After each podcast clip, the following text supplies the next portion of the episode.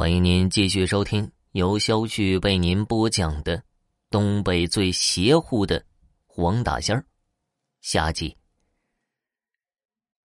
赖八子将这些黄皮子用木棍给敲晕了，捉到麻布袋子里边，美滋滋的丢给那几个关外商人，想要些钱。那几个关外商人则冷冷的告诉他：“想拿到钱呢，就要遵守约定。”先将这些黄皮子给折磨死，然后他们提出了具体的折磨方案。首先呢，是要给黄皮子活剥了皮。黄皮子很小啊，皮很不好剥，需要把它吊在树上，然后用很锋利的小刀片割开嘴唇，然后小心翼翼的剥开了头上的皮。等头上的皮全部剥出来以后，就用双手抓住头上剥开的皮，使劲往下那么一拽，一个完整的皮筒子就算是下来了。第二步是将活剥了皮的黄皮子架在火堆上，慢慢的烘烤。东北天冷啊，黄皮子又被扒了皮，很快就被冻死了。但是。给他放在火堆上，小火那么烘烤着，他一时半会儿还死不了，只能眼睁睁的看着自己一点点的被烤干、烤焦，最后成为一块焦炭，那真是把眼珠子都瞪得出血了。听到这儿，赖八子就算是太魂不吝，也不敢下手了。这事情也太邪性了，这分明是让黄皮子拥有无穷无尽的怨气。这帮关外人到底想搞什么呀？关外人也不解释，领头的递给赖八子一张符纸，上边写着一个人的八字，以及粘了几根头发，让赖八子先将八字念一遍，再烤死黄皮子。赖八子听他这么一说呀，吓得连连摆手啊，说捉黄皮子也就算了，害人是万万不行的呀。要不然这件事就这样算了，钱我也不要了，你们另请高明吧。这话音刚落呀，一捆结结实实的大票子就丢在他的脚下了。接着一柄尖刀狠狠的插在大票子上，只听见那恶人狠狠的说：“好好干活，拿钱走人，要不然今天就废了你。”奶八子没办法，只好咬着牙把那些黄皮子一个个烤死，就要走，却被那伙人喊住了，让他带着钱走。奶八子拿到钱，家里没敢回，拼命砸开我们家大门，求我太老爷救命。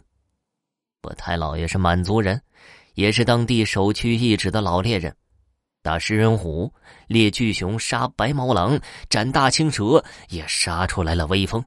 他常说呀。动物要是吃了人，那不管付出多少代价，都要组织人搜山围猎，杀掉它。这并不仅仅是以报还一报，更重要的是啊，老林子里的动物都成精了，大家的一举一动，动物们都看在眼里。要是动物吃了人没人管，那老林子里的动物就都会出来吃人了。我太老爷听八赖子。哆哆嗦嗦的说完，也是叹息了一声。在他年轻的时候，天下大乱，好多高人纷纷避祸，隐居在深山里。我太老爷心善，经常周济他们一些野菜呀、猎物作为回报。他们也教了我太老一些风水之术。当时啊，有一个风水先生就说了。凡是和人体类似的山体，都是特殊的风水之处。这地方很特别，是个屁股，适合做百鬼养尸地。但是这百鬼养尸地到底是什么？他没有说，只是告诉我老爷，今后这里估计会有一场大灾难。那么有一个办法可以救命。我太老爷也没当回事儿没想到几十年后这一天还真的来了。他赖巴子说完后，没问黄皮子，也没问那伙人的来历，反而啊。问了一个看似不相干的问题：“那伙人给你的钱，你有没有动过？”这赖八子赶紧说了：“没有，没有，我都带来了。太老爷让他把钱丢在地上，自己含了口茶水往钱上一喷，大家顿时觉得自己像花了眼，那钱怎么变了颜色？再定睛一看呢，那钱还真就变成了花花绿绿的颜色，上边正正经经的印着一个阎王爷，分明是给死人烧的纸钱呢。我太老爷叹息了一声：“啊。”这是卖命钱，幸好你没动。你要是动了，你现在就是个鬼了。赖八子忍不住问道：“他们为啥不直接，直接杀了我呀？这样这样多麻烦啊！杀了你，你就跟他们没关系了。只有拿了他们的买命钱，才能成为他们的鬼奴。这伙人呢，是修鬼仙的。”那个八字，你还记得吗？赖八子点了点头，他一下午念叨了几十遍，还真是记得清清楚楚，赶紧就给我太老爷说了一遍。没想到啊，一直眯着眼睛养神的太老爷猛然站了起来，把自己身边的茶壶都带掉在地上了，摔得粉碎。这南疆的蛮子是不是疯了？百鬼葬仙台这种事情都敢干？他们是想当皇帝吗？我当时还小，不知道什么叫做百鬼葬仙胎呀。后来才知道，易经有句话叫做一命、二运、三风水，说的就是一个人未来的成就有多大，主要靠这三点决定。一命这个好说。你生在皇帝家里，只要不作死不篡位，起码也能混成一个逍遥王爷；生在大山深处，恐怕用尽全力，也只能做个十里八乡交口称赞的好猎户。命是不能改的，这是老天爷赐给你的，好不好你都得认。但是后面的运和风水就可以后天养成了。这二运嘛，稍微复杂点说的是运势。每个人一生都会有一些好运，运势将是人一生中最大的变数。譬如十年前，你正好有一笔钱，可以选择买腾讯的股票，或者买北京的房子，或者回老家县城自建房。那么十年后，可能就是两个人的世界了。运。是十年转一次，所谓叫十年龙头运。每个人起运的时间不同，运势也不同，错过了就是十年，一定要珍惜。三风水就比较复杂了，好多人把风水说的很玄，那简直就像是天书一般。后来我遇到了一些风水高人，他们却说呀，风水其实很简单，说的复杂的那是自己也不懂。所以要扯很多东西，要给你绕晕了。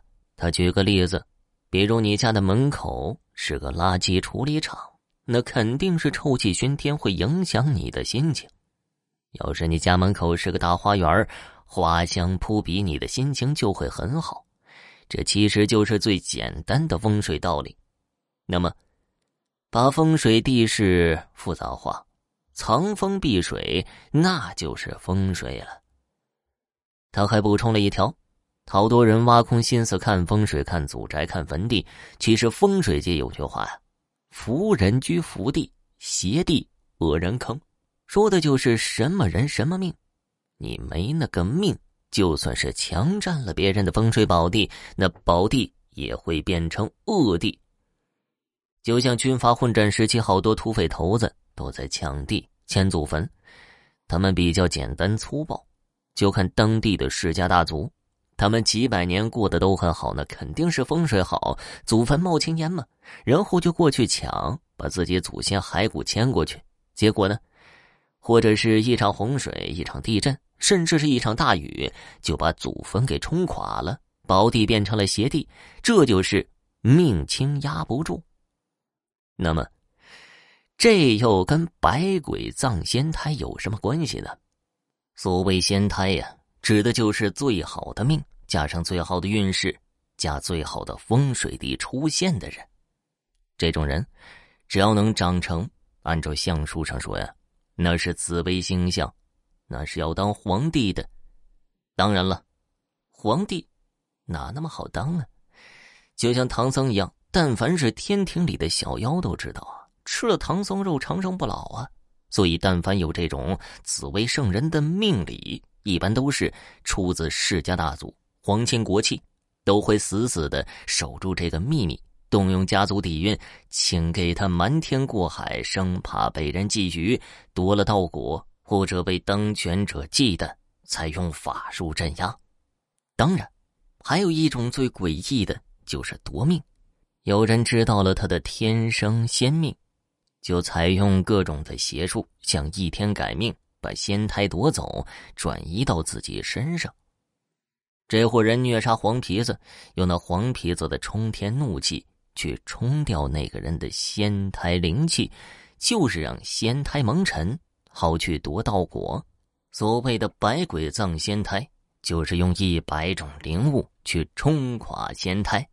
这虐杀百只黄皮子，仅仅只是百鬼中的一鬼。随后，我太老爷教了他一个法子，用来破掉这百鬼葬仙胎。这个所谓的法子，其实是个损招。说起来简单，就是这百鬼葬仙胎要残害百种有灵性的生灵，怨气冲天才能施行。那么，就来一个损招，就是提前通知一下那些灵性的生灵，让他们自己去处理吧。所以我太老爷就告诉赖八子，要想活命，那今晚就赶紧去老坟圈子，头顶三支香，脚穿蒲草鞋，跪过去请罪，一定要诚恳，声泪俱下最好了，请求宽恕。这赖八子吓得面如土色，连连应允，说一定照办，又要给我太老爷磕头感谢他的救命之恩。我太老爷却始终不受，最后实在拗不过，就让我给他回了几个头。等他走了之后，问太老爷为啥我要磕头，太老就叹息一声，说：“死人的头是受不得的，这人呢活不了了，活人不能欠死人的，要不然就麻烦了。”我当时心里就咯噔的一声，因为当时太老爷让我还礼，我因为看不上他，所以少磕了一个，结果就因为这个头。后来给自己惹出了不少麻烦。当天晚上，这赖八子以一种非常诡异的姿势，端端正正跪在一座老坟前，嘴角露出了一种诡异的笑容，死去了。